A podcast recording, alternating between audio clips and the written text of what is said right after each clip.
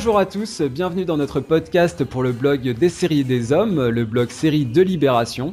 Aujourd'hui, nous allons vous parler d'un livre qui s'appelle La question raciale dans les séries américaines, écrit par Olivier Estève et Sébastien Lefay. C'est un livre qui est paru le 30 octobre de cette année aux presses de Sciences Po.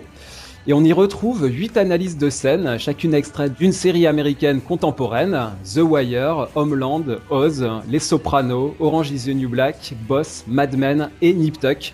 C'est une étude à la fois sémiologique, sociologique, historique et esthétique qui décrypte la représentation du stéréotype racial dans une société américaine multiraciale. Alors pour en discuter, j'ai le plaisir d'accueillir les deux auteurs de ce livre, Olivier Estève, maître de conférence en civilisation des pays anglophones à Lille 3. Bonjour Olivier. Bonjour à vous. Et Sébastien Lefay, maître de conférence en anglais à l'Université de Corse. Bonjour Sébastien. Bonjour Benjamin.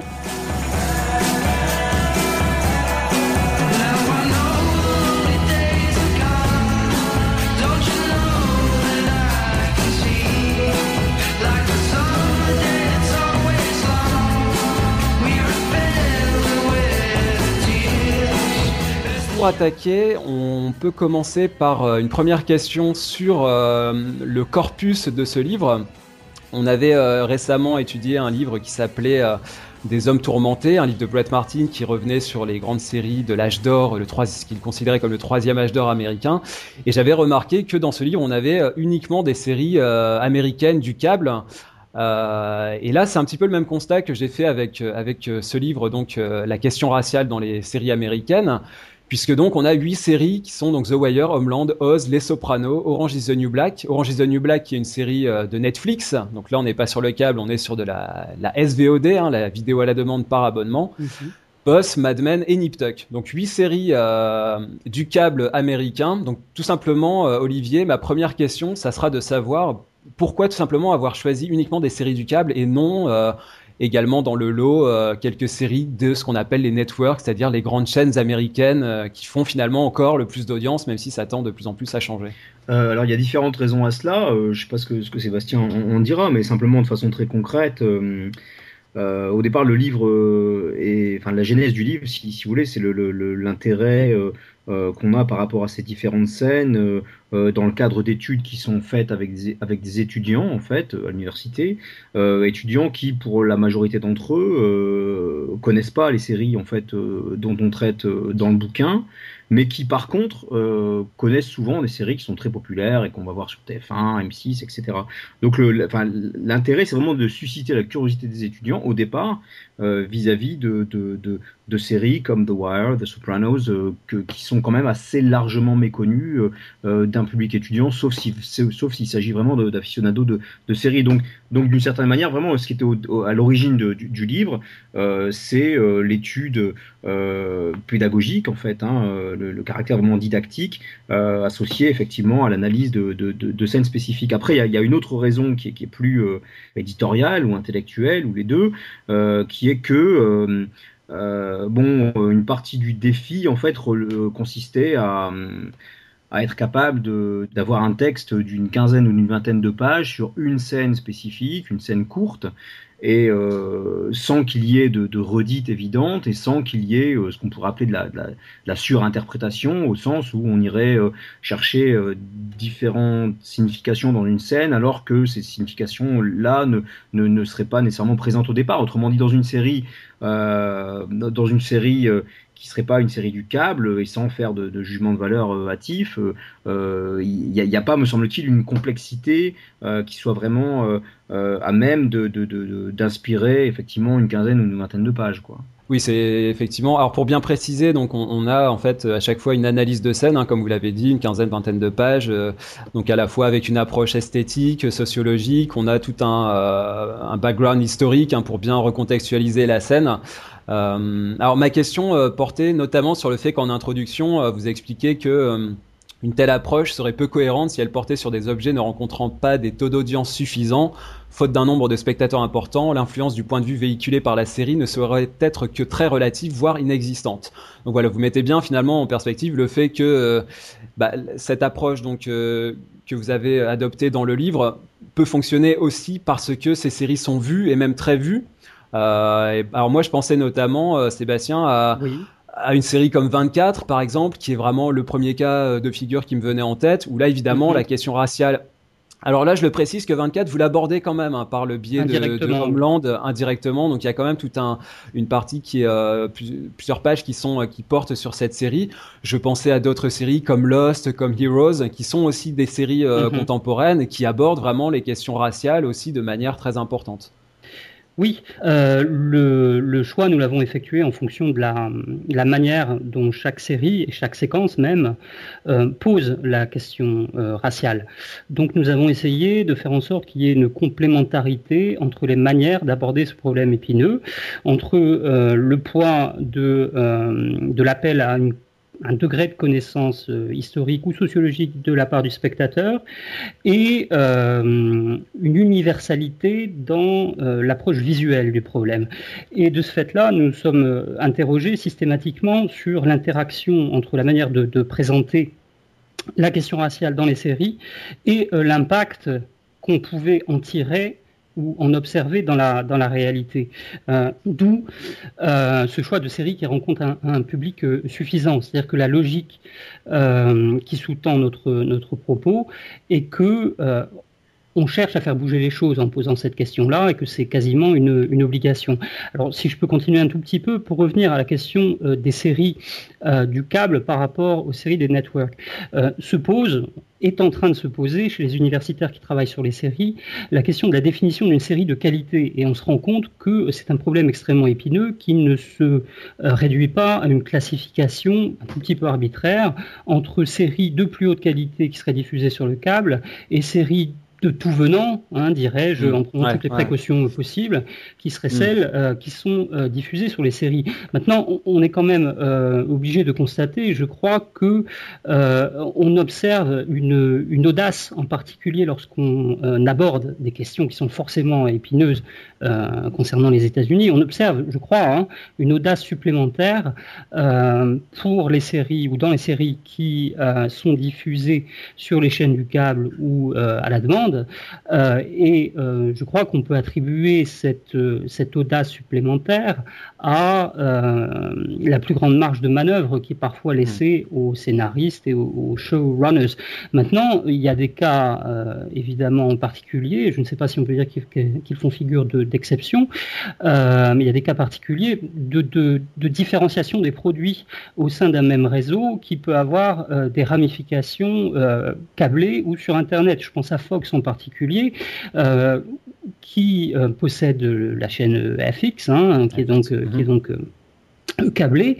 Et si on fait une, brève étude comparative entre les types de séries qui sont diffusées sur le réseau global et sur les chaînes câblées, on se rend compte que les plus osées, les plus, celles qui abordent la, la, question raciale de manière la plus frontale, sont assez clairement celles qui sont diffusées sur le câble.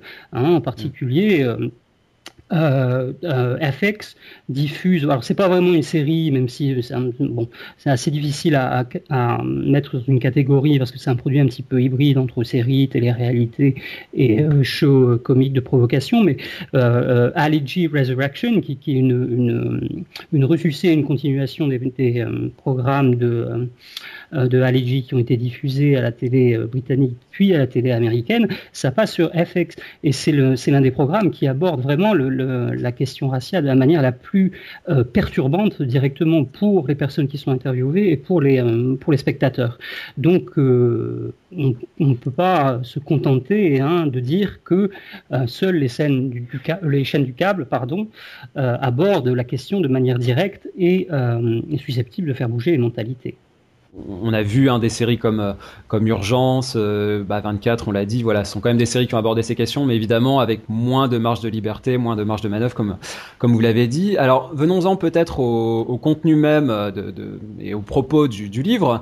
notamment donc une question sur la question des, stéréotypes hein, qui est vraiment abordée de manière frontale dans ce livre. Alors si on prend le, corpus des différentes séries abordées, j'ai noté comme évidemment comme point commun que chaque de chacune de ces séries s'appuyait sur euh, de forts stéréotypes hein, très ancrés.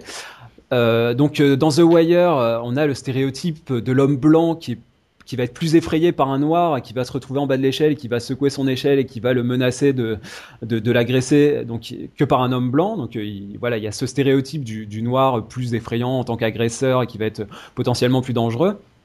Dans Homeland, euh, il y a le stéréotype aussi euh, du musulman euh, égal terroriste potentiel, hein, évidemment. C'est quelque mhm. chose qui est aussi très ancré dans la série. Dans Oz, le noir est un coupable apparaissant comme méritant la peine de mort. évidemment, là aussi, grand stéréotype et raccourci. dans Les Sopranos, on nous parle des Indiens, donc les Native Americans, qui sont des assistés. Hein. Donc là, ce sont les, les mafieux sopranos qui raillent les Indiens assistés, ce qui évidemment est une scène très ironique étant donné, étant donné leur situation euh, à eux. Dans Orange is the New Black, on a là un enfilement de clichés sur les latinos, sur les blancs et sur les noirs. Donc là, tout le monde y passe. Mmh. ensuite, vous étudiez une scène de boss où là on retrouve un personnage de latino vraiment euh, sans scrupules qui euh, parle, qui fait exprès de parler espagnol justement pour marquer son refus d'intégration. Donc là aussi on est dans des dans des stéréotypes. Et je terminerai avec les deux dernières séries, Mad Men où là on a une scène que vous analysez qui porte sur le blackface. Donc là, évidemment, avec toute l'histoire qu'il y a derrière, euh, notamment dans le, dans le cinéma, hein. et puis Nip Tuck, avec cette phrase, cette fameuse déclaration, Jesus was not black, voilà, donc finalement, toutes ces séries euh, s'appuient sur des stéréotypes très ancrés et c'est c'est là que ces scènes sont très intéressantes, c'est qu'elles se, elles s'efforcent de les démonter quoi quelque part ces, stéréotypes. D'où ma question, euh, Sébastien. Finalement, est-ce que la fiction peut se passer de stéréotypes? Je veux dire par là, est-ce que le stéréotype n'a pas justement une fonction euh, presque utilitaire entre guillemets pour tout scénariste qui peut s'appuyer dessus pour les démonter quoi? S'il n'y avait plus de stéréotypes, euh, finalement, euh, il y aurait plus rien à démonter, quoi, en poussant les choses à l'extrême. Oui, bien sûr, je, suis entièrement d'accord avec ce que vous, euh, affirmez. Hein, le, stéréotype a une fonction narrative indéniable, mais nous avons essayé de montrer à travers les exemples que nous avons abordés que euh, sa déconstruction, euh, plus ou moins systématique, plus ou moins cynique, plus ou moins ironique, plus ou moins euh, arrogante, pouvait elle aussi avoir une fonction narrative intéressante et amener à des, de nouvelles visions des choses, hein, si je puis dire. Donc évidemment, hein, la fiction aura toujours besoin de, stéréotypes de méchants, mais lorsque la, par exemple, hein, et de gentils évidemment, mais lorsque la question raciale intervient, vient se greffer un autre problème qui est, à l'heure actuelle, est-ce qu'on peut encore, au cinéma américain ou euh, dans les séries télévisées américaines, euh, d'emblée euh, présenter ou introduire un méchant stéréotypé noir on sait que ça se fait de plus en plus difficilement depuis, depuis quelques années. on remarque quand même, par ailleurs, vous citiez tout à l'heure 24, que introduire un méchant stéréotypé, voire caricatural euh, musulman, euh, ça pose, semble-t-il, beaucoup moins de problèmes, même si on voit arriver une série comme Homeland qui déconstruit, qui critique cette utilisation un petit peu caricaturale, surtout euh, dans la première saison, que fait 24 du stéréotype du musulman, dont on a tendance à déduire, lorsqu'on le voit apparaître pour la première fois à l'image, que forcément il va à la mosquée et que forcément c'est pour rencontrer des collègues avec qui il prépare un attentat terroriste. Donc c'est une, question euh, épineuse, mais euh, bon, ça fait quand même un, certain temps qu'on baigne dans le, dans le postmodernisme et le, la manière parodique euh, d'aborder les, les stéréotypes est maintenant ancrée dans les, dans les fictions contemporaines, hein, je crois. Alors, Olivier, peut-être parlez-nous d'un, voilà, d'une scène en particulier, celle de The Wire. dans cette scène que vous décryptez, on retrouve donc les deux junkies, euh, un noir, Bubbles, et euh, donc son pote blanc.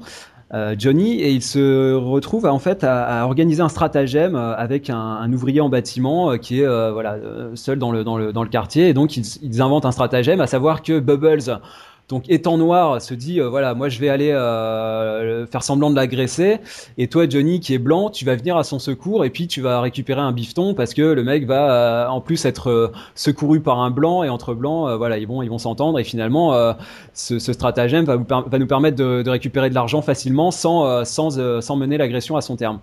Alors, par rapport à cet exemple qui est très intéressant, je trouve, vous, vous, expliquez que c'est en devenant a posteriori donc spectateur de son propre engoncement dans un stéréotype qu'il récuse. Donc, je reviens sur cette idée de, stéréotype que Bubbles parvient à imaginer la manière de s'en débarrasser. Euh, et d'ailleurs, il y a, une, mise en scène aussi très intéressante avec cette espèce de distance que prend Bubbles avec un jeu sur le surcadrage. Finalement, il assiste à la scène euh, qu'il a lui-même déclenchée et il se rend compte qu'il est là en plein stéréotype et que finalement, ça ne correspond correspond pas à ce qu'il a envie d'être. Donc cette scène, elle est, elle est intéressante, Olivier, parce que justement, on voit très bien le mécanisme, euh, le levier que constitue le stéréotype et de quelle manière finalement il est démonté et en même temps il sert à, remonter des choses qui ne plaisent pas du tout à ce personnage de Bubbles. Oui, en fait, alors donc euh, il valide ce, stéréotype en euh, dans un but vraiment de, marchandisation en fait. Hein. Il veut vraiment euh, enfin, se faire de l'argent euh, grâce donc à ce, stéréotype euh, su, su, sur, les Noirs. Simplement, il le fait effectivement à contre-cœur, puisque lui, euh, comme il le dit dès le départ, et je pense qu'en fait, quand on revoit The Wire, on voit très bien que c'est vraiment une des questions centrales qui est posée par la série et qui a rien à voir avec les stéréotypes, qui est celle du mouchardage en fait. Euh, puisqu'il commence par dire voilà, non, ça sert à rien de, se faire un peu d'argent comme ça, en faisant semblant d'être des, crapules et puis en faisant, peur à cet homme en haut de l'échelle, puisque euh, si l'on si moucharde à la, à la, police, effectivement, grâce à ce lien qu'il a avec euh, Greggs, euh, on peut se faire plus d'argent et puis euh, effectivement il y a l'idée que le, mouchardage lui-même est une sorte de, enfin correspond à une forme d'ascension sociale quoi. à la fin de la scène donc on ne le voit plus donc il a quitté il a quitté la scène quoi si vous voulez ce qui est intéressant c'est que on suggère que dans on trouve un, exemple du même type euh, dans le film Théorème d'Archimède de, de Charef, là en 85, où effectivement deux pickpockets, donc euh, l'un arabe, donc la scène se passe à Paris, hein, l'un arabe, donc Majid, et l'autre Patrick, euh, exploitent exactement les, mêmes stéréotypes à des, fins identiques, au sens où effectivement euh, Majid suggère donc à, Patrick que euh, non, c'est moi qui vais donc être pickpocket puisque je vais être plus effrayant étant arabe. Donc on, a effectivement exactement la même structure dans The Wire, et euh, l'ironie du sort, finalement, euh, dans le développement euh, ultérieur de, de, la série, c'est qu'effectivement, euh, Bobs euh, est, un, personnage extrêmement émouvant. et quant à Johnny, effectivement, on, pense à son, sort tragique dans la, à la fin de la saison 3. Quoi. Donc là, on a, effectivement une sorte de, commentaire un peu ironique sur cette, euh, marchandisation des, stéréotypes qu'avait qu suggéré euh, donc Bobs. Et donc il a euh, cette très belle phrase, hein, enfin cette très belle phrase, cette phrase qui est, qui est en tout cas lourde de sens quand il dit voilà avec l'homme blanc c'est mieux que ce soit moi le méchant, comme ça ça le perturbe pas trop.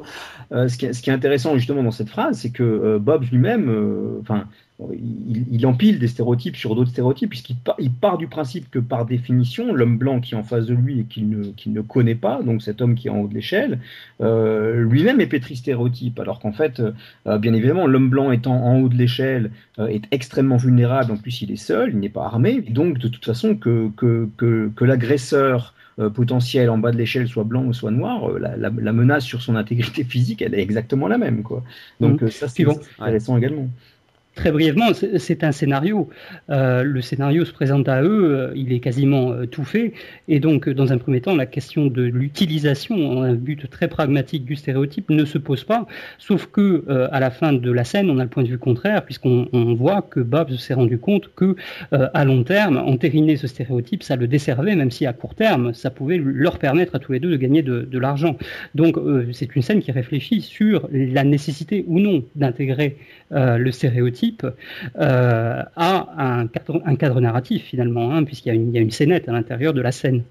Exactement, ouais. c'est vrai que vous l'expliquez bien aussi par le par l'esthétique, hein, par la mise en scène de, de, de, cette séquence où effectivement on voit qu'il y a vraiment euh, une réflexivité, on peut même dire une auto-réflexivité sur ces questions-là.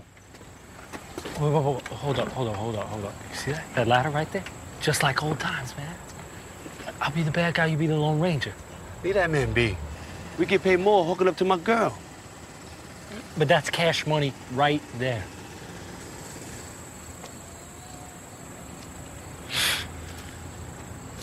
With the white man, I best be the bad guy. That way he ain't confused. All right, meet me in the alley. Fuck. Alors pour poursuivre justement cette, ce, ce, sur ce sujet, euh, Je prendrais un, autre exemple qui, là pour le coup n'est pas issu du livre. J'ai souvenir d'une scène de Louis, hein, la série de, Louis C.K. Dans la saison 2, il y a un épisode qui s'appelle Country Drive, dans lequel Louis emmène ses filles en Pennsylvanie rendre visite à sa grand-tante qui emploie de manière répétée le mot nigger, donc ce qui choque évidemment au plus haut point les filles et qui, qui nous donne un exemple intéressant de, finalement d'évolution des mœurs. Quoi, voilà, de, ce, qui, les choque, c'est que ce, mot soit employé à leur époque, alors que peut-être qu'à l'époque où la grand-tante l'employait, ça, ça avait en tout cas une portée différente. Voilà, c'est un, un autre exemple de de stigmate qui est, mis en avant. À propos de la série Homeland, vous expliquez euh, finalement aussi une manière d'utiliser ces leviers, c'est que les personnages d'apparence arabe, je cite, hein, que l'on soupçonne de prime abord de mauvaises intentions, s'avèrent quasiment toujours innocents par la suite. Donc là, ce que vous mettez finalement en exergue, c'est qu'on a euh, cette, euh, cet amalgame qui est bien présent, qui est utilisé par la série, mais qui finalement qui est retourné, quoi, pour employer un terme qui est utilisé dans la, dans la série Homeland. Donc là, encore mm. une fois, euh, on a cette espèce de euh, j'ai envie de parler de, d'arsenal de, de, dénonciation narrative, c'est-à-dire que la série se sert et les scénaristes se servent de, ces, de ces leviers pour, pour euh, atteindre leurs propos. ma question, Olivier, ce serait est-ce qu'il n'y a pas un risque, alors je me fais un petit peu l'avocat du diable, hein, vous me le permettrez, de vouloir trop moraliser une télévision, hein, donc coupable de, entre guillemets, stigmatiser, amalgamer? Voilà, est-ce qu'on risque pas d'aseptiser cette télévision à force de vouloir la rendre un petit peu trop lisse? Bah, en fait, il euh, y a, pas, c'est pas du tout notre intention. C'est-à-dire que si, euh, au contraire, au contraire, c'est-à-dire que bon, de toute façon, on n'a on pas de, euh, notre, notre, but est, simplement un but euh, euh, d'analyse de, de, scènes spécifiques et de, de, contextualisation historique et sociologique pour, pour ma part, et puis d'analyse esthétique et filmique du, du, de, la part de Sébastien. À ce titre-là, nos, nos, deux approches sont, sont, sont extrêmement complémentaires. Et effectivement, il n'y a pas du tout de, de euh, enfin, je, je, je, pense ne pas me tromper en disant qu'il n'y a, a, pas un seul moment où il y a, une dénonciation de, de, quoi que ce soit, me semble-t-il, dans, euh, dans, ce livre. Euh, si je peux me permettre juste de, revenir sur certains des éléments que vous avez évoqués s'agissant de Homeland, euh, je pense qu'un des, un des une des vraies difficultés en fait de, de, de, de Homeland, c'est qu'en fait à la, fois il y a une sorte de, déconstruction, euh, de, de, mise à distance d'un certain nombre de stéréotypes euh, vis-à-vis de, de, euh, de la religion musulmane, notamment à, travers des éléments extrêmement euh, visuels, par exemple l'acte de prière, c'est-à-dire que lorsqu'on est non musulman et qu'on voit un musulman en prière, euh, compte tenu de tout un arrière-plan euh, qui est celui du 11 septembre, et puis on peut remonter, on, peut remonter certains stéréotypes à la révolution iranienne, à la fin des années 70, euh, l'acte de prière, le, le, le, les, mouvements du, les mouvements du corps, la, position du corps, lorsqu'on est non musulman, peuvent donner l'impression justement d'une sorte de, de, dévotion euh, absolument sans réserve euh, au, divin. Et dans, un, dans, un, dans une société extrêmement sécularisée qui est la nôtre, et, la société américaine est elle-même beaucoup plus sécularisée qu'on a tendance à le penser en France, on peut, on est tenté de considérer qu'effectivement c'est en soi une forme de,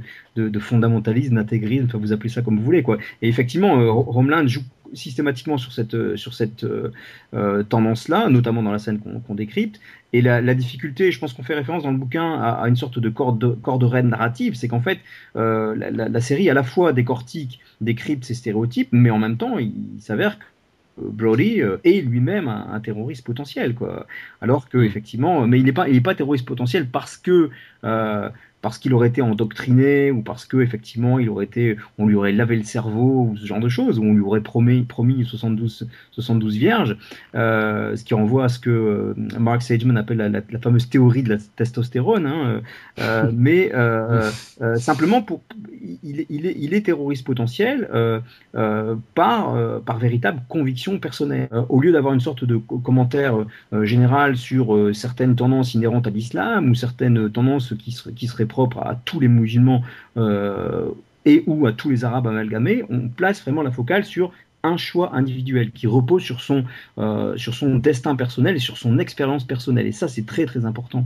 Mais alors Sébastien, pour, euh, pour pousser ma question, alors Évidemment, euh, comme vous l'avez dit, hein, dans, le livre, lui, ne, ne, ne prend pas position. Hein. C'est moi, j'ai un, un, propos là, une réflexion plus généraliste. Mhm. C'est vrai que j'ai parfois mhm. la sensation, d'un point de vue médiatique, d'un point de vue de tous les garde-fous qu'il peut y avoir, que on tend parfois à vouloir rendre les choses un petit peu lisses. Bon, là, c'est un sentiment un peu personnel, mais c'est vrai que quand on, pour parler de pour revenir sur ce que je disais sur Homeland, hein, je me demande même s'il n'y a pas le risque du coup qu'on ait l'effet inverse, c'est-à-dire que, bah, comme vous le dites, les personnages donc à qui on prête de mauvaises intentions, finalement, s'avèrent quasiment toujours innocents.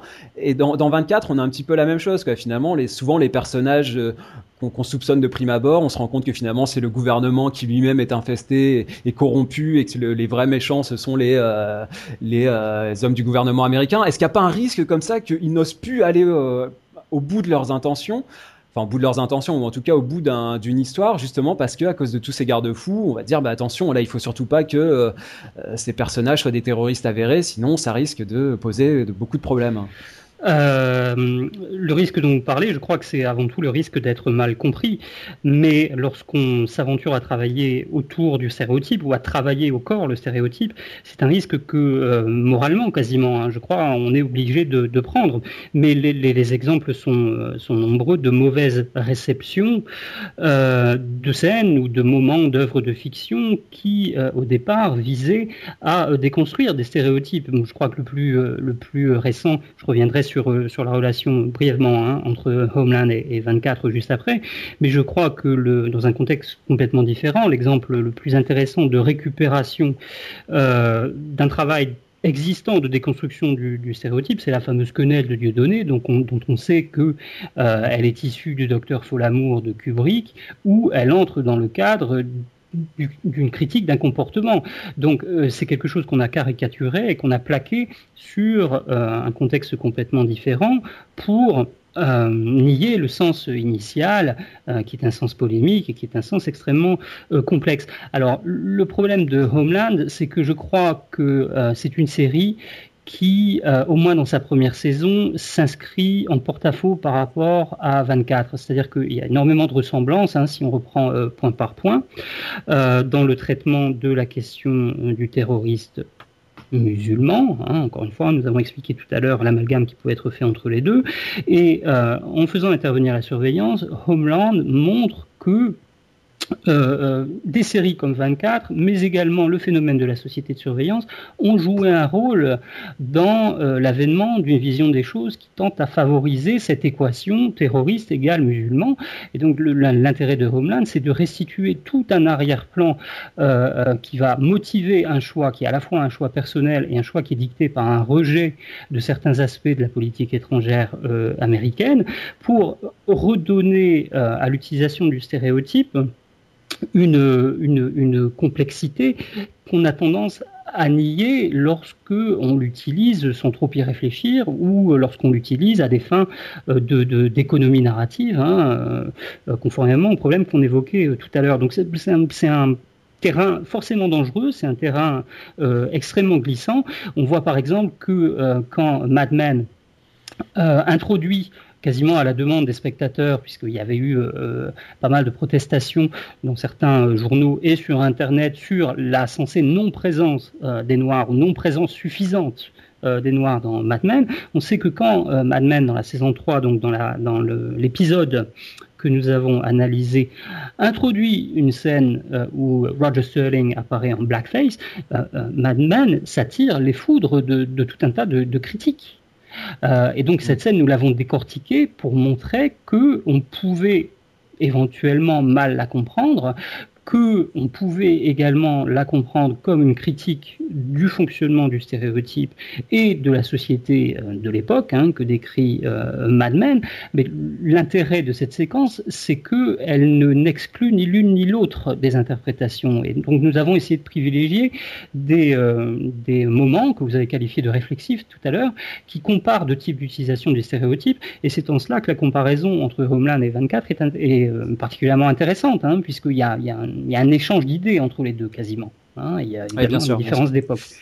Et c'est vrai que du coup, euh, bah voilà, on peut se dire que ce sont quand même des séries euh, très courageuse. Moi, j'ai envie de dire, c'est vraiment ce que j'ai ressenti en, voyant 24, comme comme en voyant aujourd'hui Homeland. Je trouve que c'est des voilà des séries qui osent beaucoup de choses voilà, qu'on n'ose pas forcément euh, dans d'autres fictions. Donc, euh, de ce point de vue-là, je pense, on peut les, saluer. Ah, j'abonderai à, fond dans votre sens, c'est-à-dire que euh, une des, enfin, un, des, un des traits distinctifs, il y a un certain nombre d'études qui sont faites là-dessus. Un des, un des traits distinctifs de, de ce qu'on appellera l'islamophobie, c'est précisément euh, celle-ci n'a pas, nécessairement besoin euh, d'être euh, justifiée à coup d'arguments vraiment pragmatiques. C'est-à-dire qu'il suffit, de dire, enfin, il suffit de, tenir un certain nombre de propos négatifs vis-à-vis de l'islam et vis-à-vis des musulmans en les mettant ensemble. On n'a pas, besoin vraiment de justifier. Au moins, Saïd, au moment de la, de, la, de la, révolution iranienne, notait déjà, donc à la fin des années 70, début des années 80, que euh, le préjugé anti-musulman aux États-Unis n'avait pas besoin euh, d'être justifié, contrairement à un certain nombre de, préjugés, par exemple le préjugé contre les Noirs. Et donc, euh, ce qui est intéressant là-dedans, c'est qu'ils se mettent effectivement à décrypter un certain nombre de, stéréotypes qu'on vient d'évoquer, et le, courage consiste vraiment à, à donner un coup de pied dans une fourmilière qui normalement est assez, euh, solide, euh, compte tenu effectivement de, de cette, euh, de cette absence de justification, si vous voulez, du, du stéréotype islamophobe. Quoi. Je terminerai en précisant que les musulmans aux États-Unis, c'est même pas 1% de la population américaine. Autrement dit, si on tient un certain nombre de discours négatifs vis-à-vis d'eux ou vis-à-vis de leur religion, on ne va pas s'attirer les foudres d'un grand nombre de personnes, contrairement effectivement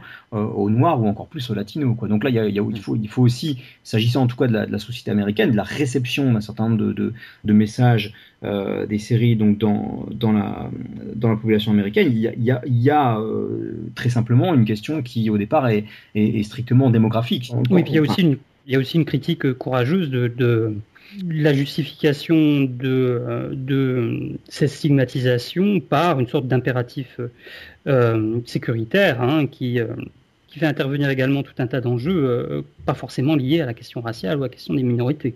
Oui, oui, tout à fait. Et alors, juste, juste un dernier point sur cet élément-là, euh, euh, le, courage aussi consiste à, placer la, focale vraiment sur la politique étrangère américaine, sur vraiment le, le, le, fait que voilà, ce qui, ce qui constitue vraiment un terreau très très propice euh, à l'extrémisme, voire au terrorisme, c'est effectivement une politique américaine, une politique étrangère américaine qui est absolument désastreuse. C'est pas, euh, c'est pas la nature supposée euh, d'une religion X ou Y. Allahu Akbar.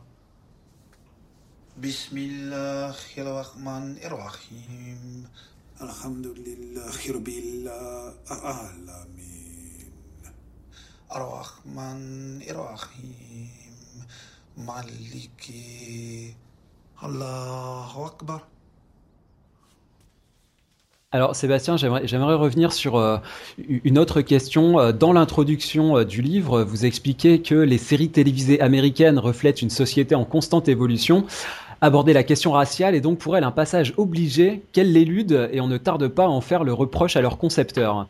Et par la suite, dans le livre, vous reprenez aussi des propos d'Éric Massé qui explique qu'à la télévision, une sous-représentation de tel ou tel groupe constitue une présomption sérieuse de discrimination. Alors, je voulais revenir avec vous sur ces, propos et euh, ça, m'amène à, à, demander finalement pourquoi on serait obligé, euh, selon vous, d'aborder la question raciale dans une série américaine? Est-ce qu'il n'y a pas, à travers ce, cette, contrainte euh, imposée, euh, un risque euh, donc d'imposer justement un cahier des charges. Et pour pousser la question encore plus loin, est-ce que c'est pas une autre forme de censure quelque part, un principe de quota? Est-ce que finalement une série est obligée, notamment donc les séries américaines, puisque c'est notre sujet aujourd'hui, d'aborder la question raciale?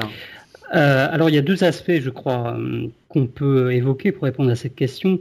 Le premier, c'est celui du poids euh, culturel et politique de ce qu'on appelle par une mauvaise traduction euh, en français, euh, la, discrimination positive, qui est en fait euh, affirmative action aux États-Unis, qui est donc une, une, politique qui consiste à donner des signes de reconnaissance à des minorités qui se sont, à juste titre, pendant longtemps estimées lésées euh, par la société américaine. Donc il y a tout l'arrière-plan euh, du politiquement correct hein, qui est lié à euh, cette politique de discrimination positive, donc pour parler vite, qui fait que euh, je parlais tout à l'heure de terrain glissant. Les euh, producteurs de séries sont et les studios, hein, encore une fois, qui les, qui les financent dans certains cas, les chaînes sont euh, très très ont conscience d'avancer en, en, terrain miné, ont conscience de pouvoir susciter des réactions vives, voire de se priver par un faux pas de toute une partie des téléspectateurs potentiels. Et donc, bon, on, on peut avoir l'impression que euh, que les séries parfois marchent sur des œufs. Euh, alors l'autre aspect de la question, c'est plus purement euh, celle d'un devoir de représentativité des séries dont, on nous avons, pardon, en particulier dans notre conclusion, critiqué hum, quasiment l'ensemble des tenants et des aboutissants pour montrer que le seul devoir de représentativité des séries, euh, s'il existe, euh, concerne euh, les seules séries qui ouvertement afficheraient une prétention d'analyse sociale, ce qui est le cas, j'espère que nous l'avons montré, des séries que nous avons étudiées dans le, dans le livre. donc, socialement, euh, la question est si importante qu'il est difficile de l'ignorer euh, également. Maintenant, euh, moi je travaille en ce moment sur les, différences de traitement entre les personnages noirs hein, dans les séries certaines séries télévisées américaines et les personnages qui qui appartiennent à d'autres minorités. J'ai remarqué de manière assez flagrante que on parfois un luxe de précaution pour les stéréotypes concernant les Noirs, alors que par exemple, on pouvait encore allègrement euh, utiliser des séries de euh, euh, stéréotypes d'Indiens américains, Native Indians, Indian Americans, en plaquant sur eux euh, tout un tas de clichés issus des, euh, westerns, par exemple. Et bon, euh, il y a aussi un, tout un arrière-plan culturel qui est encore vivace, puisque la tradition du, western a été réactivée par certaines séries. mais voilà, on, observe également que pour le moment, le poids des attitudes politiquement correctes est effectif concernant les Noirs, dans un certain nombre de cas, je parlais tout à l'heure de la quasi-impossibilité de euh, faire figurer un méchant ouvertement noir, ou un noir ouvertement méchant plutôt, devrais-je dire, euh, ça pose beaucoup moins de problèmes si c'est euh, un latino, par exemple. Hein. L'exemple de Boss que, nous, que nous analysons le montre assez bien. Alors, Olivier, dans, le prolongement de, cette question, je voulais voilà, vous évoquer plusieurs euh, petites polémiques qui ont eu lieu dans, dans, récemment ou dans les années euh, récentes. Euh, tout à l'heure, vous avez évoqué le cas donc de Mad Men hein, avec ce reproche qui a été fait à la série de ne pas représenter les Noirs et donc D'ailleurs, dans la scène que vous analysez, on voit bien euh, la manière euh, brillante dont euh, Matthew Weiner répond à cette critique. Donc là, il a vraiment répondu avec avec à propos. D'autres exemples, si vous vous souvenez, dans Friends, il y avait aussi cette polémique. Friends n'avait pas de personnage noir. Et d'ailleurs, ce qui peut avoir des des, des, des, conséquences assez absurdes hein, parce que là du coup ils avaient intégré donc une actrice qui s'appelait Gabrielle Union. Ils avaient intégré cette actrice dans la saison 7 pour finalement voilà dire voilà on, on finalement on, on, répond à cette, cette, critique on intègre une actrice noire dans le dans, dans un épisode de la série. Un, un autre exemple euh, plus récent, c'est celui d'une série qui s'appelle Bunheads, qui est une série de ABC Family, euh, qui a été critiquée euh, ouvertement par euh, Shonda Rhimes. Shonda mm Rhimes, une grande productrice euh, noire américaine, qui a voilà Grey's Anatomy, Scandale, etc., qui, qui, occupe la case du jeudi soir sur ABC, et qui s'est permis de tweeter pour dire voilà comment ça se fait, il n'y a aucune danseuse noire, vous n'avez pas pu en trouver une dans votre dans votre série, comment vous voulez que je me sente bien si je regarde la série avec mes enfants euh, ça c'est pas possible. Donc voilà, cette critique-là, moi personnellement, m'avait beaucoup choqué mhm. parce que voilà, il y avait des relents, je trouve, de d'intolérance et finalement, je, reviens à cette idée de vouloir euh, imposer les choses et presque presque parler de quotas. Euh, un dernier exemple, c'est celui de Girls. Girls également, où on a reproché que la série se passe entre Brooklyn et Manhattan. Comment se fait-il qu'il n'y ait pas de noirs dans cette série alors que ça ne représente pas du tout la réalité sociale? Bon voilà, ces différents exemples pour dire que moi, c'est une critique qui m'échappe dans le sens où on ne pose pas la question d'un point de vue diégétique. Euh, Lena Dunham a très bien répondu pour Girls, qu'elle elle racontait sa propre expérience. Alors après, est-ce que c'est euh, vraiment la réalité brute? Est-ce que c'est ce qu'elle a vécu ou ce qu'elle a ressenti? Mais en tout cas, elle raconte une expérience et donc dans cette expérience, il se trouve qu'il n'y a pas de personnage noir. Alors après, qu'on euh, le conteste ou qu'on trouve ça dommage, ou moi je l'entends tout à fait, mais est-ce qu'il n'y a pas un risque finalement à dire voilà, il faut qu'il y ait des noirs? Parce qu'après, où s'arrête la limite là-dedans Si on dit qu'il faut tel nombre d'acteurs noirs, il faut qu'il y ait des latinos, il faut qu'il y ait des arabes, etc. Donc cette représentativité des séries, jusqu'où s'arrête-t-elle, euh, Olivier Enfin, il y, a différents éléments dans, ce que vous dites. D'une part, bon, euh, le, thème euh, abordé par une série X ou Y va, va rendre plus ou moins nécessaire d'aborder de, la question raciale. Bon, il est évident qu'une série comme Boss, qui traite de la politique à Chicago, ne peut pas ne pas traiter cette question. Euh, je pense que c'est encore plus net pour The Wire, bien évidemment. Hein. Donc là, effectivement, euh, euh, il est impossible d'imaginer The Wire sans, sans que la question raciale soit au centre de, de, la série. après, je pense qu'il y a également, donc d'une part, effectivement, la thématique de la série. C'est une question aussi arithmétique, dans le sens où si une série a deux ou trois saisons et que sa thématique centrale n'est pas nécessairement censée être lié à la question raciale, on ne peut pas faire le reproche à une série de ne pas traiter cette question. Si par contre euh, la série se déroule sur 8 ou 9 ou 9 ou 10, ou 9 ou 10 saisons et que et que n'y apparaissent pas des, noirs ou des membres de minorité, là on peut on peut s'étonner un peu plus. Après, on peut aussi considérer, c'est tout à fait valide, que d'un point de vue sociologique, une série comme Friends, à partir du moment où elle reflète, je, la connais très peu cette série, mais à partir du moment où elle reflète euh, la vie quotidienne euh, classe moyenne supérieure blanche, fatalement, ce sont des gens qui, euh, dans leur parcours éducatif, dans leur parcours universitaire, après sans doute dans leur métier, sont des gens qui, pour l'immense majorité d'entre eux, ne côtoient pas vraiment des noirs, pas parce qu'ils sont racistes, pas du tout, parce que effectivement, on a une sorte de quant à soi euh, des, des, classes moyennes supérieures, des classes supérieures blanches aux États-Unis, on peut considérer que Friends, d'une certaine manière, fait preuve de, de, de, réalisme, quoi, si vous voulez.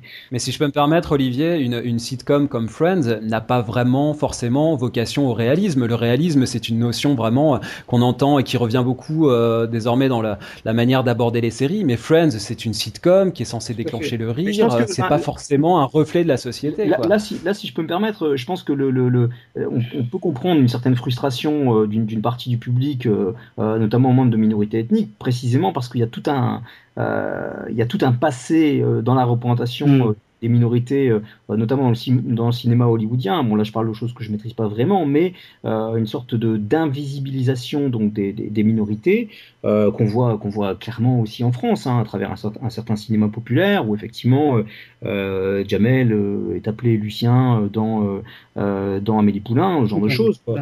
Et, donc, enfin, la frustration, voire l'agacement d'un certain nombre de minorités repose aussi sur tout sur toute cette histoire, effectivement, euh, euh, soit donc d'invisibilisation des, minorités, euh, soit de stéréotypes. Bon, il y, a sans doute douzaines de, grands cinémas, de, grands films classiques hollywoodiens où les Irlandais sont des policiers, des alcooliques ou ce genre de choses.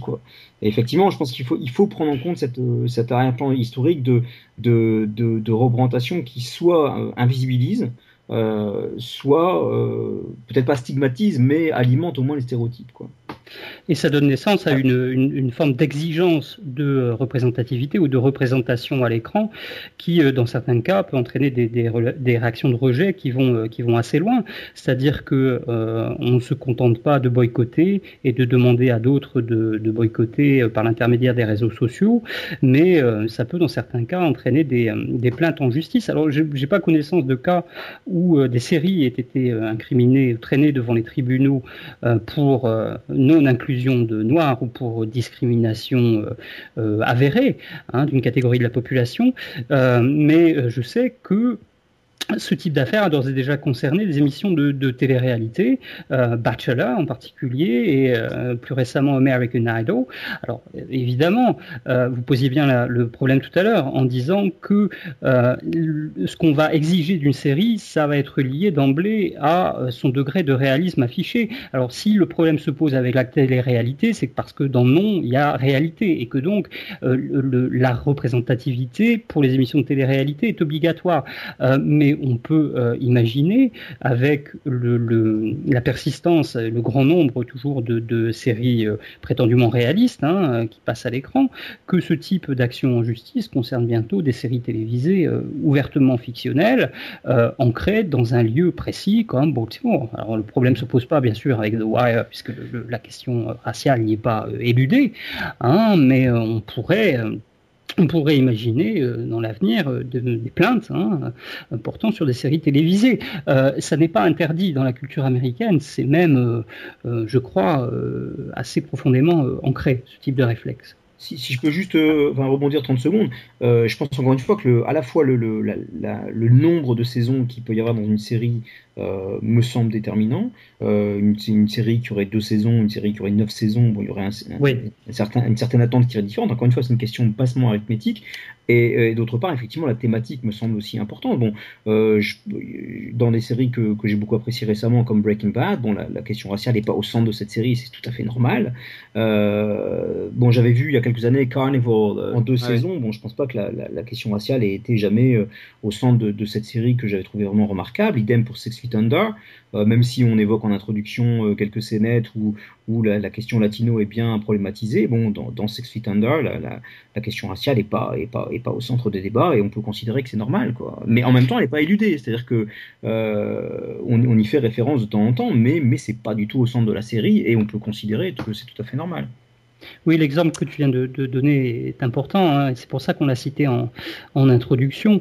Euh, on voit euh, l'évolution des personnages par rapport au stéréotype du latino, puisqu'il y a un personnage qui récuse l'utilisation de ce stéréotype, puis euh, qui, à partir d'un certain moment, se rend compte qu'il va pouvoir en tirer profit, au sens financier du terme, et donc le, cultive d'une certaine manière. Donc l'avantage des séries télévisées qui se déroulent sur un nombre suffisamment important d'épisodes ou de saisons, et ou de saison, c'est que le temps long va permettre euh, aux scénaristes de montrer l'évolution des stéréotypes et les facteurs qui sont susceptibles de les faire évoluer. Et ça, c'est quelque chose qu'on peut plus difficilement faire au cinéma. Oui, bien sûr. Alors, ce qui est marrant par rapport au cinéma, je fais juste une parenthèse, mais c'est que le... la comédie finalement française qui a cartonné cette année, c'est euh, Qu'est-ce qu'on a fait au bon Dieu, qui, aborde justement ces mmh. questions, euh, mais de manière comique pour le coup. Si on les invitait à Noël Comment ça, on va passer Noël chez tes parents? On évite tous les sujets qui fâchent. Hein. Israël, le Dalai Lama, la burqa. Il y aura Jackie Chan et Arafat? Il y aura Kadhafi, Enrico Macias? Dis pas qu'il y aura Bruce Lee et Popek. Surtout, pas un mot sur l'équipe de France de foot.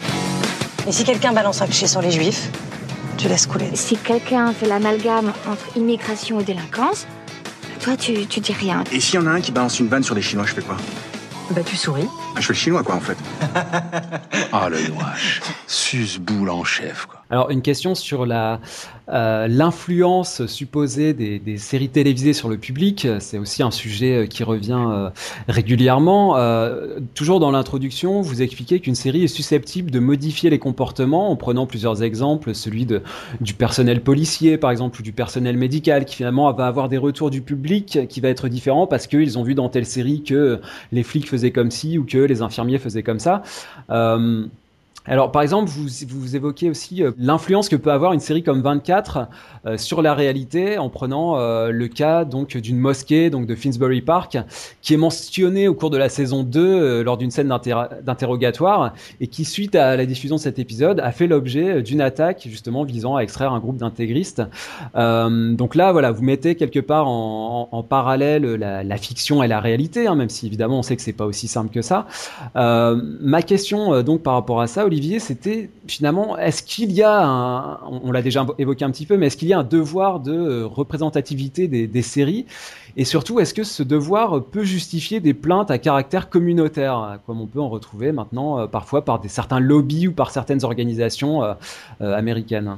Non, non, je pense pas. bon, en fait, il faut pas perdre de vue que dans, le livre, on, évoque donc ces questions donc de la réception, ou plutôt de l'influence que peuvent avoir les séries euh, l'influence que, les séries peuvent avoir sur l'opinion publique, sont des questions qu'on évoque simplement euh, de façon assez euh, laconique, à la fois en introduction et en conclusion. Par contre, le contenu du livre lui-même ne s'aventure pas vraiment sur ce terrain-là, qui est assez qui est assez subjectif et assez assez difficile à, appréhender. Par contre, on s'intéresse vraiment, enfin là, on fait un travail de décryptage assez, assez impitoyable, j'espère, impitoyable dans le bon sens du terme, euh, du contenu des séries, autrement dit, du message qui est véhiculé, non pas du message qui est reçu euh, en, bout de chaîne. Hein. Donc voilà, ce que vous évoquez s'agissant de la perception des policiers ou de la perception du, du personnel donc médical des hôpitaux étant donné l'engouement populaire pour les séries médicales euh,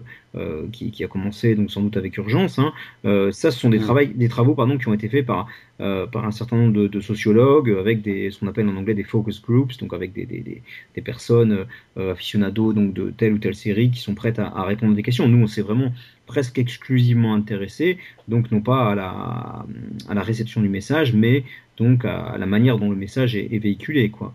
Parce que en fait, euh, pour, euh, là aussi pour prolonger la question, euh, vous évoquez par exemple dans le livre le, cas de donc cette communauté italo-américaine qui a refusé que les acteurs des Sopranos accompagnent le maire de New York lors du Columbus Day. Donc c'est un, des cas qui est évoqué. Moi, je pensais aussi à, donc à la série 24 hein, qui a créé beaucoup de polémiques, notamment on peut se souvenir de des plaintes du Conseil des relations américano-islamiques sur la représentation des musulmans hein, qui a mm-hmm. été qui a été beaucoup critiquée. Et je me souviens que ça avait notamment amené Kiefer Sutherland à faire une déclaration officielle. Mhm. Pour bien expliquer qu'il ne fallait pas faire d'amalgame entre, bah, entre la représentation des musulmans qu'il y avait dans la série et le terrorisme. Est-ce que c'est, enfin moi je sais pas, c'est des, des, réactions qui me, ouais c'est épineux, mais ce sont des réactions que moi je trouve toujours euh, déplacées. Alors c'est un sentiment très personnel. Hein, mais, euh, je mettrai pas sur le même plan, euh, juste rapidement, je mettrai pas sur le même plan euh, le, certains stéréotypes relatifs aux, Italo-américains qui sont de fait très bien intégrés depuis très longtemps donc aux États-Unis. Hein, la célébration de Columbus Day en est, en est un exemple assez éloquent. Et puis d'autre part, les, d'autre part les, les, musulmans aux États-Unis, enfin aux États-Unis et ailleurs d'ailleurs. Hein. bon, Maxime Rodinson, enfin, grand intellectuel français, donc avait, avait évoqué la question de ce qu'il appelait l'hypersensibilité à la critique euh, chez les minorités. Et lui, il s'intéressait aux juifs, en fait. Hein. Et effectivement, il évoquait, alors il n'utilisait pas le terme de paranoïa, mais euh, il évoquait la manière dont, euh, lorsque un certain nombre de stéréotypes, un certain nombre de formes de stigmatisation dans le discours public deviennent vraiment routinières, se développent de façon assez, assez logique, finalement, une hypersensibilité à la critique. Autrement dit, parfois, on va même voir des critiques là où il, là il n'y en a pas. si vous voulez, moi, la réaction d'un certain nombre d'idoles américains suite effectivement à la diffusion des, Sopranos, euh, on peut la comprendre euh, si on est dans les années 1910 euh, ou 1920. Là, on peut comprendre cette hypersensibilité à la critique précisément parce qu'il s'agit d'une population qui est nouvellement installée sur le sol américain et qui est, et qui est stigmatisée. Bon, maintenant, enfin, je veux dire, l'intégration des, Italo-américains, ça remonte quand même à loin. Quoi. Par contre, effectivement, pour les mm. musulmans, j'aurais euh, j'aurais un point de vue qui serait beaucoup plus, euh, enfin qui serait à titre personnel beaucoup plus compréhensif, si vous voulez, puisque effectivement, euh, c'est une la palissade que de le dire, hein, il y a quand même un certain nombre de stéréotypes sur les musulmans et sur l'islam en général qui sont qui sont considérés comme acceptables ou considérés comme allant de soi dans une, assez vaste sphère enfin dans une assez vaste partie de la, de la, sphère médiatique et politique et puis effectivement fictionnelle quoi.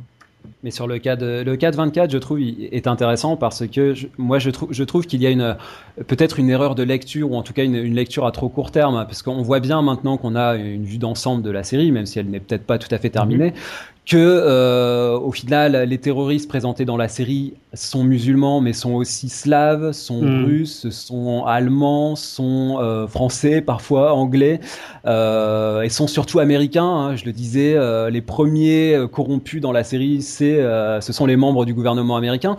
Bref, moi je trouve qu'il y a voilà une une représentation qui est finalement assez variée. C'est vraiment c'est pour ça que je trouve le livre est intéressant c'est que vous faites ce décryptage et cette lecture euh, en prenant l'exemple d'une scène en particulier, mais en ayant une lecture euh, à, plus long, à plus long terme. Quoi. Finalement, une série, et le cas de Mad Men, il est très intéressant à ce titre, c'est qu'elle ne s'analyse pas sur juste euh, une saison ou un personnage qui va être peut-être euh, euh, insultant pour une communauté, mais finalement c'est tout un ensemble et il faut savoir aussi lire cette, euh, cette façon de, de montrer les choses et la décrypter. Mhm. Mais les, les, séries, ce qui est intéressant aussi de, de noter, hein, c'est que les séries, de plus en plus, euh, tiennent compte des réactions des internautes, des réactions qu'on peut trouver à droite et à gauche chez les critiques, pour modifier, alors pour 24 c'est intéressant et c'est amusant d'employer l'expression en temps réel, les contenus en fonction et dans le but donc de ne pas euh, vexer euh, qui que ce soit. Euh, j'ai bien aimé l'expression que, que qu'empruntait Olivier à, c'était Maxime Robinson, peut-être mhm. que, peut que je me trompe d'hypersensibilité, mais dans certains cas, il est évident qu'on est tenté de plutôt parler de susceptibilité, si on veut être un peu plus, un peu plus cynique peut-être, et cette cette susceptibilité, pardon, vient euh, de la conscience qu'ont les uns et les autres que les représentations, même ouvertement fictionnelles, télévisées, euh, peuvent avoir un impact sur la vision des choses dans la réalité et que euh, l'identification fonctionne à fond. ce n'est pas un hasard si les policiers se sentent visés par les séries policières, puisque quasiment de toute évidence, en majorité, c'est semble-t-il ce qu'ils regardent euh, en priorité.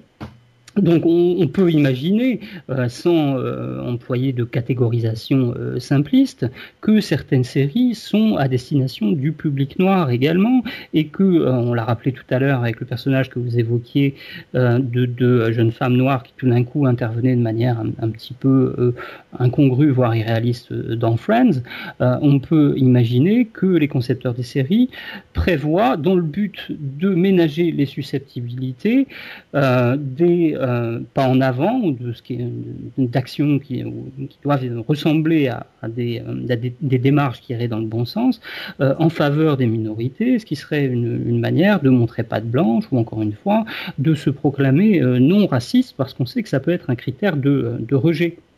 Euh, chez les spectateurs. Alors, ce phénomène d'identification et ce phénomène d'amalgame de, euh, entre la fiction des séries télévisées en particulier et la réalité, c'est un phénomène qu'on connaît depuis, euh, longtemps. On sait, pareil, enfin, tout le monde a entendu parler de l'anecdote fameuse du fameux Larry Hagman, donc le, celui qui, jouait euh, euh, JR, hein, le fameux JR de, Dallas, qui ne pouvait pas sortir dans la rue sans se faire euh, invectiver, sans se faire traiter de méchant. Et alors, on a vu le même phénomène récemment cultivé hein, dans le cadre de la campagne pour les midterms aux États-Unis, puisqu'il y a un candidat du Kansas qui euh, a utilisé euh, dans un spot publicitaire la voix de Kevin Spacey dans euh, House of Cards pour critiquer son adversaire en prétendant que comme dans House of Cards, il se prétendait candidat indépendant, mais qu'il était en fait à la botte des démocrates. Donc il y a un phénomène d'amalgame qu'on ne peut pas nier, euh, qu'on peut d'autant moins nier que euh, on essaye euh, de plus en plus, me semble-t-il, de l'utiliser à des fins politiques et très pragmatiques. Donc.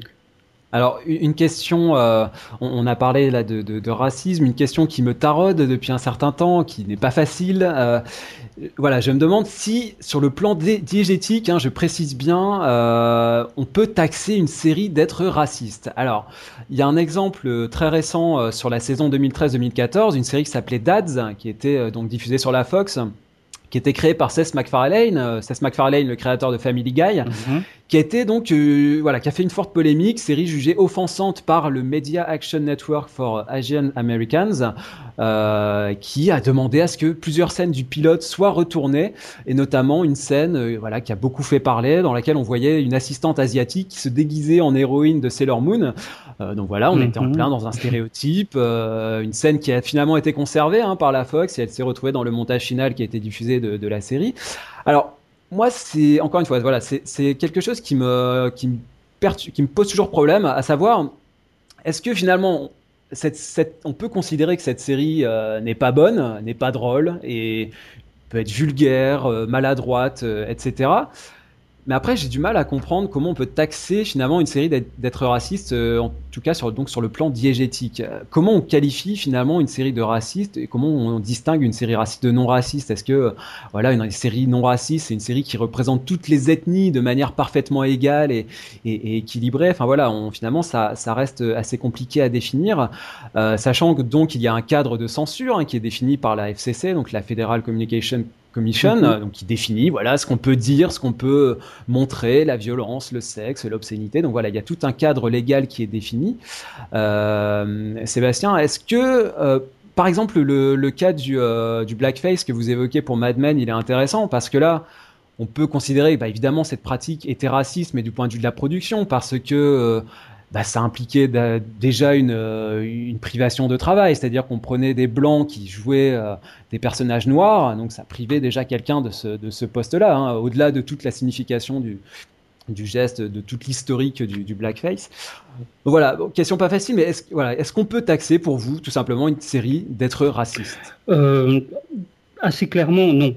Euh, à mon avis, il faudrait vraiment aller très loin dans, dans, l'outrance et la provocation et euh, le, comment dire le, le, manque de prise de distance avec euh, les propos qui sont tenus ou les gestes qui sont euh, faits par des personnages qui restent des personnages fictionnels pour qu'on puisse qualifier une série de racistes. Donc la question et la séquence de Mad Men le montre bien, c'est une question de contexte c'est une question de, de cadre. C'est-à-dire que le but de la séquence de Mad Men, c'est de montrer que chez les publicitaires de Madison Avenue dans les années 60, une performance en blackface, euh, ça ne posait de problème à personne, en tout cas ça ne risquait euh, quasiment absolument pas d'être ressenti comme une représentation raciste. Et donc l'intérêt de cette scène, c'est de montrer la réaction des personnages comme liée à une époque et un contexte particulier. Et ce raisonnement vaut pour la réception de toute série ou de tout film qui euh, pose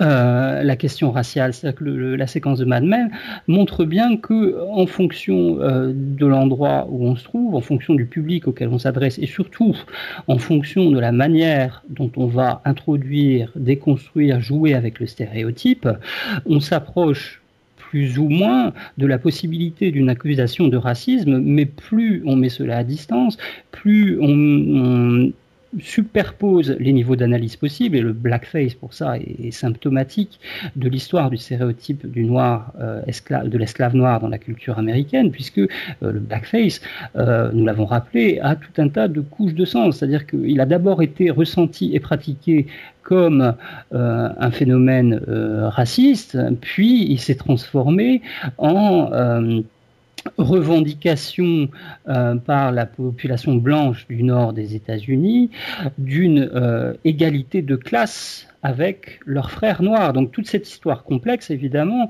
euh, si le spectateur ne la connaît pas, il risque de trouver euh, la, scène euh, de Roger Sterling en blackface raciste, et malheureusement, c'est ce qui s'est produit. Donc la séquence, nous avons essayé de montrer qu'elle posait beaucoup mieux la question que cela, et que donc elle ne méritait pas une telle réaction un petit peu épidermique, hein, pourrait-on dire, mais on prend toujours le risque d'être mal perçu et d'être mal compris. Donc je parlais tout à l'heure de cadre, de cadre esthétique et de définition euh, du cadre, de rappel du cadre dans lequel on s'insère par des signes qui sont censés ne pas tromper le spectateur.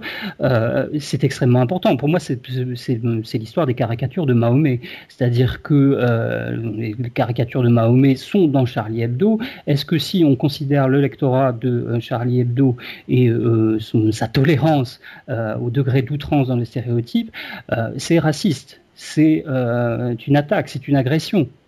Je ne pense pas.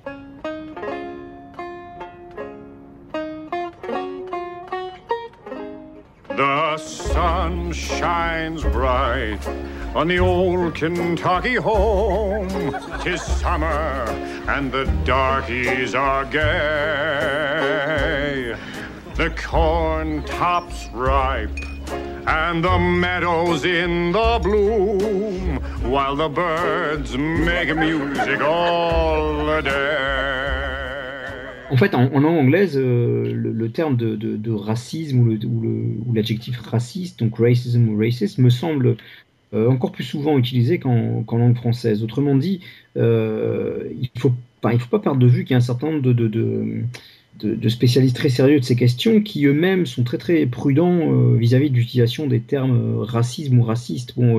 Euh, on est en 1971, me semble-t-il, quand Claude Lévi-Strauss, euh, déjà, donc déjà en 71, hein, il, y a, plus de 40 ans, euh, évoquait la manière dont le terme de racisme lui-même était constamment galvaudé.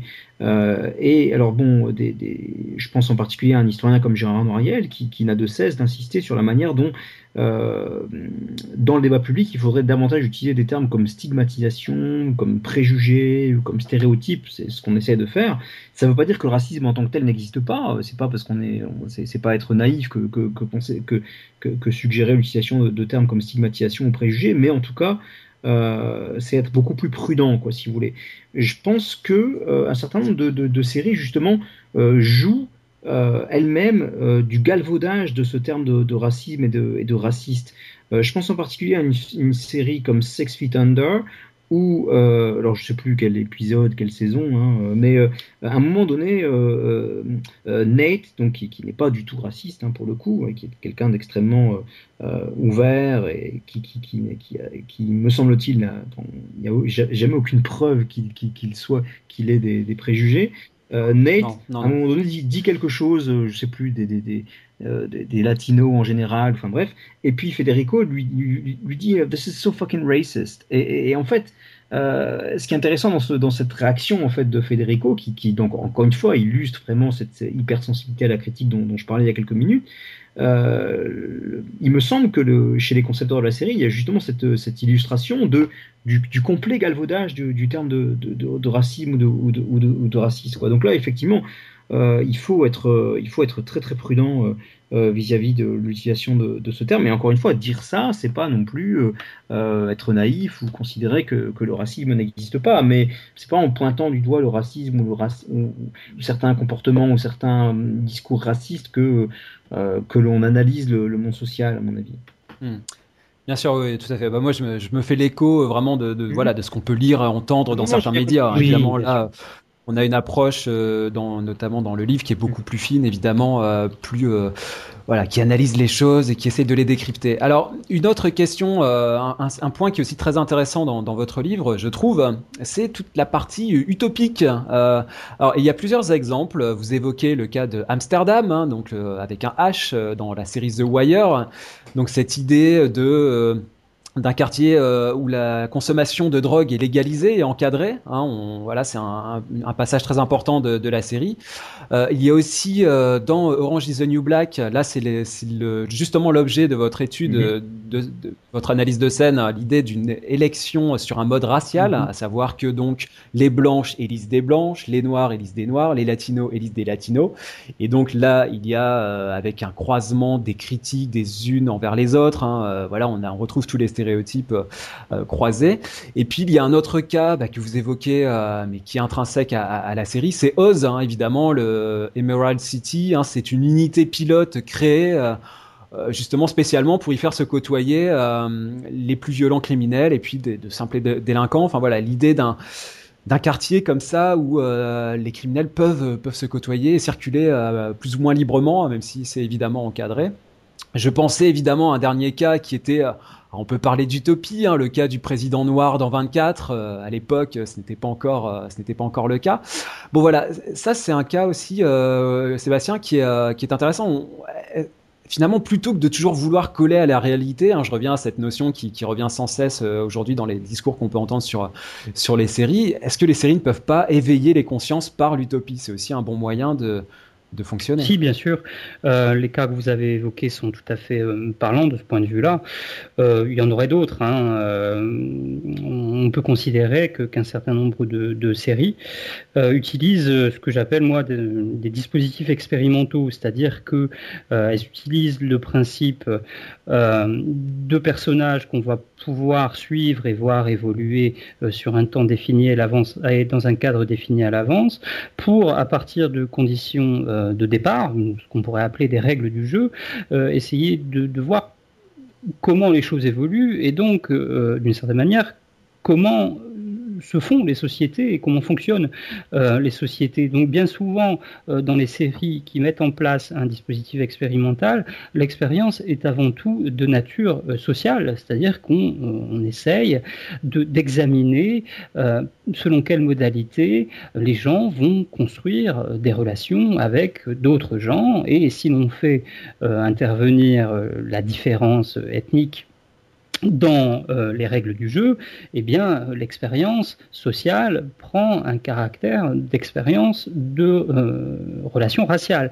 Alors, euh, bon, l'exemple le plus, le plus connu, certainement, c'est Lost, évidemment, hein, qui utilise le microcosme insulaire pour fonder cette expérience sociale, mais on a vu également dernièrement des séries reprendre euh, ce principe de euh, d'isolement euh, de personnages dans un lieu précis, donc de huis clos fictionnels, pour à partir de, conditions euh, de base parfois euh, violentes, euh, examiner la manière dont évoluent les comportements. Je pense en particulier à Under the Dome, hein, adapté de mm. Stephen King, qui est apparemment assez regardé.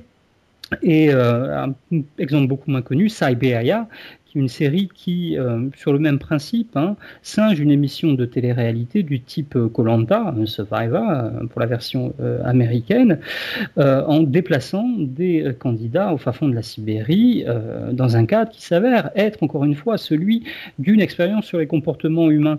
Donc, ce que nous avons essayé de montrer à travers l'exemple le plus pertinent en la matière, je crois, c'est celui que vous avez évoqué, hein, celui de Orange is the New Black, c'est que le, les séries ont très souvent cette vocation expérimentale qui euh, leur donne, euh, sous la, protection de la fiction, si je puis dire, euh, le droit de formuler des hypothèses et de laisser les spectateurs formuler un jugement sur ce qui pourrait marcher et ce qui, évidemment, ne pourra jamais fonctionner. Hein, donc euh, oui, euh, euh, l'utopie a complètement sa place dans le type de série que nous avons analysé et dans d'autres. Talk about health care, Mackenzie. oh, Amanda, I'd rather not. It's not polite. Well, did you see that wonderful new documentary about the best sushi in the world? Of course, now that I'm vegan, I didn't enjoy it as much as I might have You before. know, I just don't have the time. Chad and I have our yoga workshop, then wine tasting class, and then we have to have really quiet sex every night at nine. Et alors Olivier, ce qui est, ce qui est terrible, euh, euh, et c'est là que les scénaristes jouent aussi avec nous, c'est que euh, finalement on, a une, espèce d'impression de, de dépiper à l'avance, de et d'échec systématique de cette, de cette utopie. Dans le cas de Orange is the New Black, vous, citez cette phrase, cette, ces phrases de Healy qui dit voilà, le, but ce n'est pas de leur donner du pouvoir, c'est comme quand ta mère te laisse le choix entre un bain avant ou après le dîner. Tu crois avoir le choix, mais à la fin t'es mouillé dans les deux cas. Ce qui est vraiment une, voilà, une belle, je trouve un peu une belle phrase et qui, qui, qui montre bien que euh, bah, de toute façon euh, on vous laisse entrevoir euh, une solution dans The Wire l'idée d'un voilà d'une consommation de la drogue encadrée, euh, légalisée, et finalement euh, vraiment une utopie. Et, on se rend compte qu'au final bah, ça ne fonctionne pas quoi. Malgré tout il y a cette espèce de retour de bâton qui est toujours assez oui alors juste euh, sur, The Wire dans, dans, un premier temps il faut pas perdre de vue que en fait l'expérience de Amsterdam renvoie à une véritable enfin à un épisode historique local de de la vie de de la vie de Baltimore où en fait au début des années 80 un chef de la police locale avait essayé effectivement d'introduire une expérience euh, une, expérimentation euh, euh, très très semblable à, celle d'Amsterdam. Et en fait, bon, il était, il avait, ça avait quasiment, enfin, ça avait créé un tollé national quelques années après l'introduction de la, la, guerre contre la drogue, donc par par Ronald Reagan. Donc effectivement, là, on est dans l'utopie, mais en même temps, il y a vraiment un parallèle historique à, faire, dont c'est clairement inspiré David Simon. Hein. et sur le, alors sur Orange the New Black, ce qui, ce qui est intéressant dans ce que, enfin, en, en évoquant ces questions-là, je me rends compte à quel point finalement, dans la scène qu'on décrit de Orange the New Black, c'est presque sans doute le, le seul moment, oui c'est sans doute le seul moment euh, où on voit véritablement du, racisme à l'état pur, quoi, qui s'exprime librement. Mmh, euh, ça c'est assez intéressant. Effectivement, là on peut clairement parler de racisme à l'état brut. Et, bon, je pense aussi que euh, s'agissant d'expérimentation qui est, qui est organisée dans, dans, dans, le cadre de, de cette consultation donc euh, électorale, euh, moi il me semble que c'est surtout, si vous voulez, une manière de d'évoquer de, de, façon implicite le déficit démocratique à l'extérieur des murs de la prison. Autrement dit, cette sorte de mascarade électorale sur une base ethnique qui est organisée dans la prison me semble renvoyer finalement à, bon, je pense qu'on cite euh, dans le bouquin euh, des propos de Michael Moore dans le, document mm. Roger and Me. Là, mm, euh, bon, effectivement, le bipartisme aux États-Unis et la manière dont, encore plus d'ailleurs maintenant qu'au moment de Roger and Me, même beaucoup plus, les grandes entreprises donc financent les, deux parties souvent de façon, enfin parfois de façon égale d'ailleurs. Hein. quand vous parliez de, de, dés qui sont pipés, effectivement, on est, on est, on est en plein dedans. Et effectivement, l'expérience l'expérimentation organisée à l'échelle locale, donc de la prison, euh, me semble-t-il, un renvoi effectivement à ce, qui, est véritablement une réalité nationale. Et je pensais aussi au cas euh, que vous évoquez également de Boss, où euh, quelque part, euh, on, nous laisse entrevoir euh, une possibilité de multiculturalisme et, comme vous l'expliquez, euh, symboliquement, cette possibilité-là est, ensevelie pour de bon. Quoi. Il, y a, cette idée que, voilà, on, est dans une idée qui peut émerger et finalement, bah, on se rend compte que voilà, ça, ça ne peut pas aller au bout. Sébastien, c'est intéressant aussi parce que finalement, là, on, se rend compte à quel point la série, et notamment parce que c'est un un art du temps, une série peut durer très longtemps. Finalement, de ce point de vue-là, ça peut vraiment apporter quelque chose, à savoir qu'une série peut expérimenter, parce que vous, employez ce terme-là, euh, peut imaginer une situation, euh, peut créer comme, comme ça une expérience euh, fictionnelle, mais qui peut peut-être se concrétiser plus tard dans la réalité. Enfin, en tout cas, donner des idées à une réalité qui pourrait venir se nourrir de cette fiction. Oui, bien sûr, il y a une force de, proposition évidente, hein, même si, bon, on, expérimente tout un tas de choses différentes, hein, vu le nombre de séries qui passent, qui sont, euh, qui sont regardées. Euh, mais il y a également une, une forme de, de d'idée que l'imagination serait euh, au pouvoir à travers les séries télévisées. Maintenant, dans les exemples qu'on vient d'évoquer, ce qu'elle critique surtout, c'est quasiment l'inverse. C'est le fait qu'on donne aux gens l'utilisation d'avoir euh, le choix, euh, alors qu'en fait on, leur propose des solutions qui euh, d'avance sont à leur désavantage. Alors une dernière question pour finir, un cas, bah, vous l'évoquez avec The Wire, qui, me paraît vraiment symptomatique, c'est celui de de David Simon, hein, qui c'est un cas vraiment intéressant parce que lui a, consacré euh, quasiment toute son œuvre jusqu'à présent euh, à la question noire. Euh, à, travers son œuvre à la fois littéraire et à travers ses séries, il a commencé à travailler sur Homicide. donc après avoir écrit un livre sur la question, il a travaillé sur The Corner, qui était une mini-série qui a précédé The Wire. Et puis ensuite, là, plus récemment, on l'a vu sur sur Trémé. Mm-hmm. Donc voilà, c'est finalement, est-ce que là, on n'a pas le cas de l'auteur et de, du showrunner qui a euh, marié, euh, qui a réussi à répondre de la manière la plus significative à la question noire. Et alors vraiment, euh, Sébastien, ce que je trouve intéressant dans le cas de David Simon, c'est que il n'oblitère pas pour autant la population blanche. C'est-à-dire que on est plus dans l'idée du voilà d'un rapport de vie où les gens se côtoient, ou en tout cas se, voilà, sont amenés à se croiser. On n'est pas consacré, on n'est pas dans l'idée du all black movie où finalement je pense par exemple là récemment au cas de, euh, du film de Céline Sciamma, Bande de filles, où là on était vraiment dans l'idée de faire un film noir avec finalement très peu d'acteurs blancs, de personnages blancs, ou plutôt on, voilà, on recourait à certains stéréotypes. Euh, là, chez David Simon, il y a vraiment l'idée de mettre en concurrence et de mettre en, cohésion différentes populations, noires, blanches, vietnamiennes par exemple aussi dans la, la dernière saison de Trémé. Donc c'est voilà, là c'est, je trouve une façon très très fine et très intéressante d'aborder la question noire. Oui, alors. Euh, déjà, il y a au moins un, contre-exemple, hein, si l'on peut dire, euh, qui est une série antérieure, qui est euh, Generation Kill, sur le quotidien des, d'un bataillon de, Marines, lors, de la première campagne d'Irak, où je n'étais pas souvenir d'avoir aperçu un seul personnage noir, mais il faudrait que je revoie la série qui fait, bon, qui n'est pas très longue, hein, qui fait sept épisodes. Par contre, c'est une série qui aborde, euh, dans le cadre du euh, quotidien des soldats, la question euh, des relations raciales à travers des personnages de latinos, des personnages d'origine mexicaine, et d'une réflexion sur le mal qui est fait à une civilisation qui euh, est présentée par l'un des soldats comme euh, millénaire, hein, dont l'un des soldats rappelle donc qu'elle est millénaire et que donc elle, mérite tout autant d'être respectée que euh, évidemment la, la, civilisation américaine, si tant est qu'on puisse employer ce terme, qui est bien sûr beaucoup plus beaucoup plus récente. Alors pour revenir sur la question de la question noire dans l'œuvre de euh, David Simon. Euh, bon, j'ai surtout travaillé sur The Wire, à vrai dire, hein, donc je ne m'avancerai pas à affirmer quoi que ce soit concernant les autres séries. Mais j'ai plutôt l'impression que The Wire présente une situation où des Noirs occupent des euh, situations précédemment réservées à des blancs et vice-versa.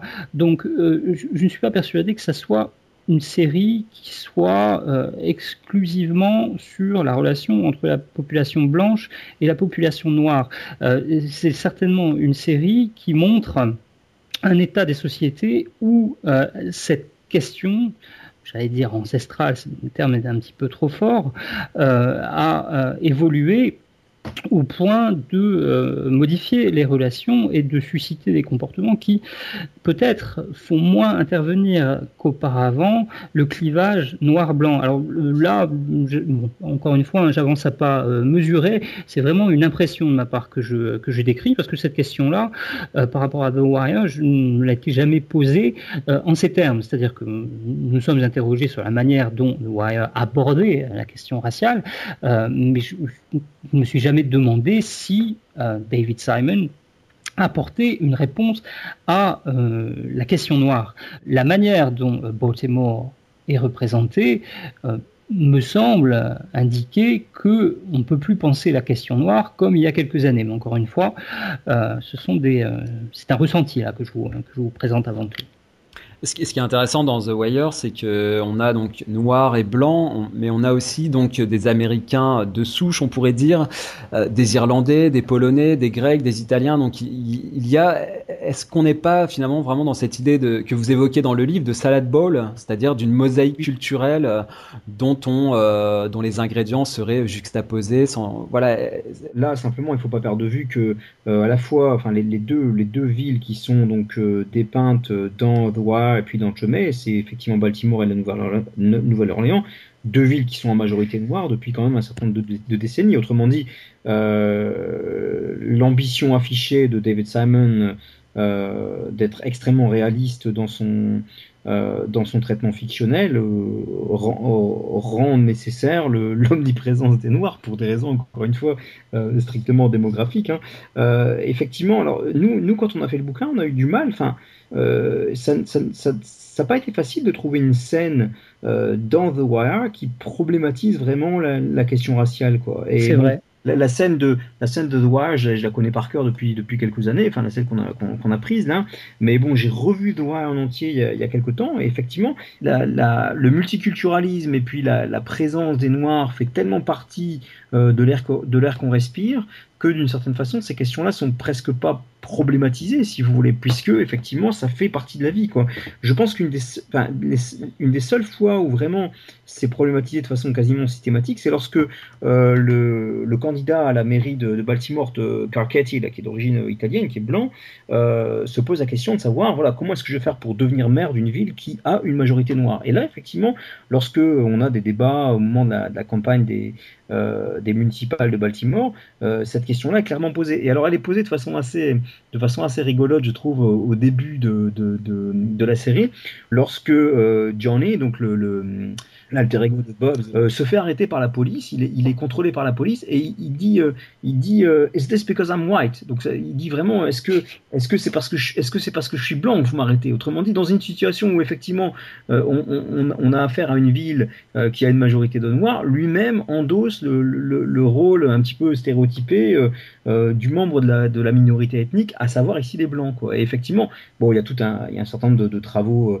très sérieux sur cette question. Les, les, les blancs eux-mêmes ne prennent conscience de leur identité raciale blanche euh, que quand ils sont placés dans une situation de minorité. Et c'est le cas effectivement de, Johnny euh, là dans, dans, la, dans la courte scène que, euh, que je décris. Et effectivement, cette question qu'il pose là au policier, this because I'm white? Elle est, elle est, elle est vraiment. Enfin, c'est assez humoristique pour le coup. Hein.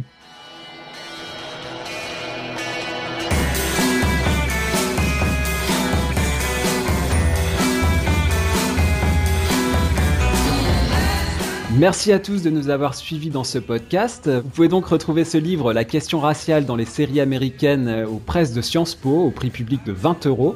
Je remercie donc euh, beaucoup ces auteurs, donc Olivier Estève et Sébastien Lefay, de m'avoir accompagné pour cette discussion. Merci. À vous. Merci. Vous pouvez nous retrouver sur le blog des séries et des hommes. Vous pouvez également nous écrire à l'adresse libé.feuilleton avec un s@gmail.com. Vous avez la page Facebook, le compte Twitter euh, si vous avez des remarques ou des questions. À très bientôt.